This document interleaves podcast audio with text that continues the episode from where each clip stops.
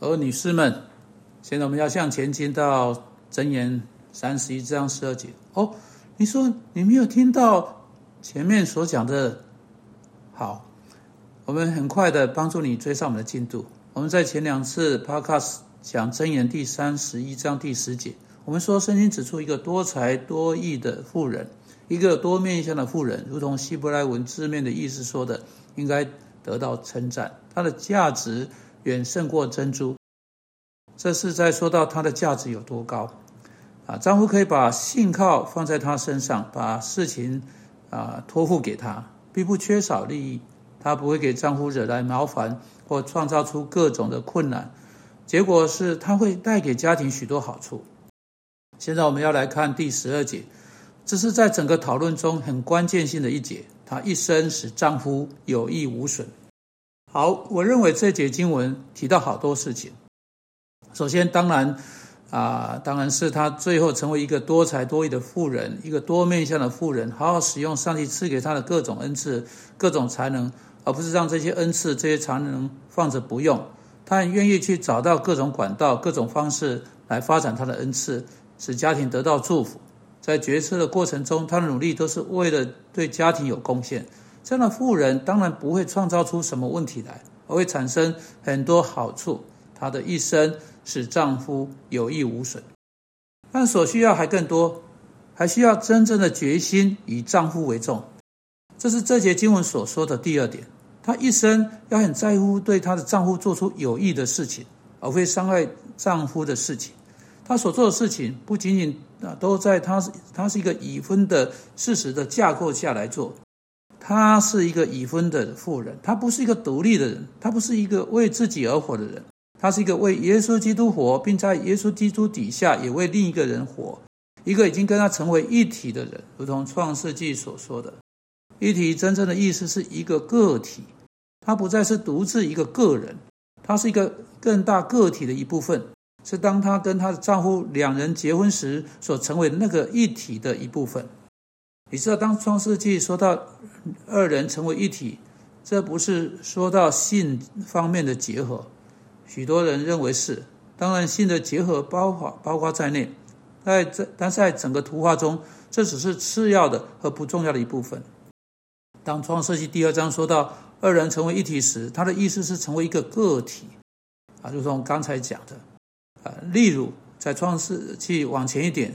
说到在挪亚时代发生的洪水，我们读到上帝说：“我要将凡有血肉的毁灭。”这不只是毁灭肉体啊，而不毁灭骨头或毁灭毁灭啊毁掉人身上的其他东西。好像啊，这个血肉是跟什么东西相对？不是的，上帝的意思他将每个人毁灭。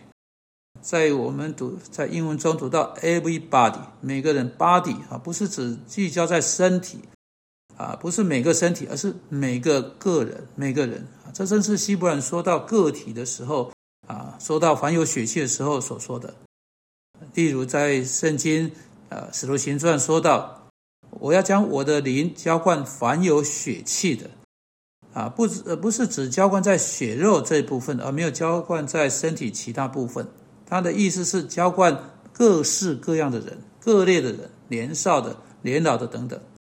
这就是在这里所强调的，这个妻子已经跟她的丈夫成为一体，一个个体，并且妻子承认这点。这是箴言三十一章所说，她一生使丈夫有益无损。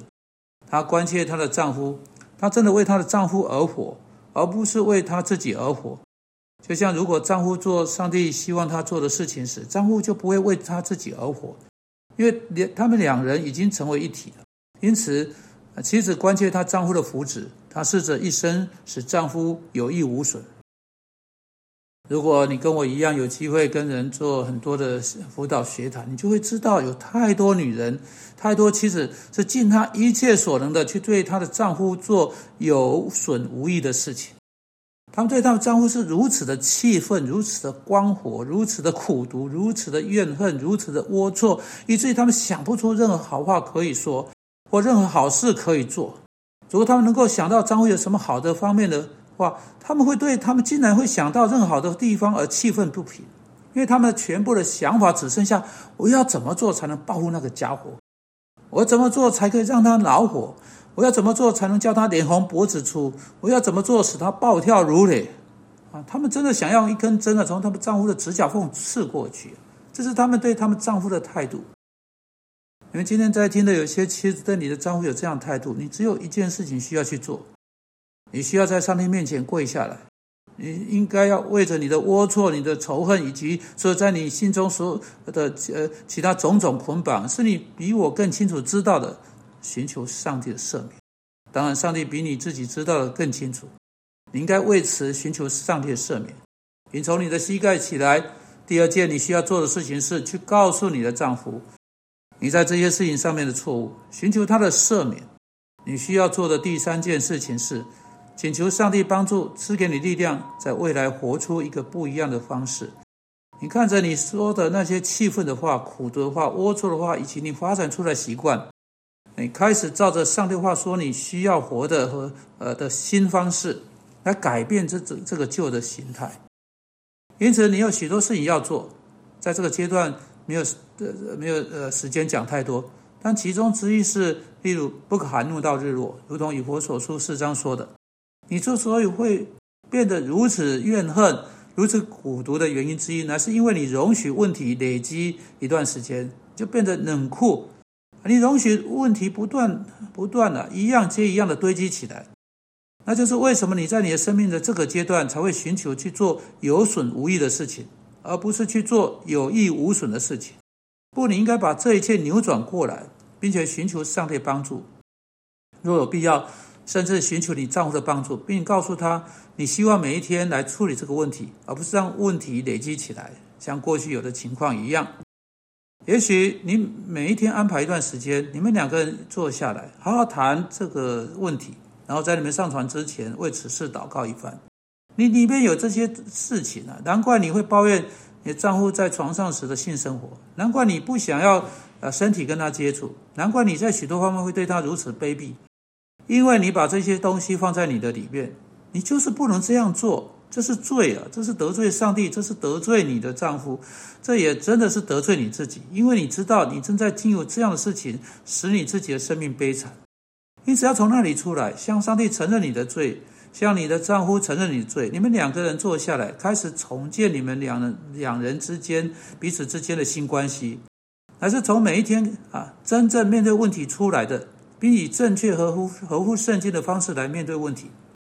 如果你们没有办法照你们应该有的方式真正合在一起的话，你最好去找你的牧师，快点去找他。如果在你目前的生命状态中，你做有损你丈夫的事，而不是做有益他的事，你自己无法摆脱这个问题，你去找你的牧师，告诉他问题是什么。你没有办法寻求你丈夫的好处，你们两个人一起去找牧师谈，好好把这个问题谈清楚。让他来帮助你们重建你们复合而有的性关系。但每一个妇女、每一个妻子、每个结了婚的女人、每一个妻子，她的目标应当是她一生使丈夫有益无损。这应该是你的目标，以丈夫为重，使他有益无损。他是你的另一半，一半的你与你成为一体。当你们两人在上帝面前立婚姻誓约的时候，你要你承诺要满足彼此的孤单感。主要求你帮助妻子们今天能够认清这些事情，求你直接对他们内心说话，带领一些有需要悔改的妻子悔改，并在他们去跟他们丈夫谈的时候，求主使他们丈夫的心软化。我们奉基督名祷告，阿门。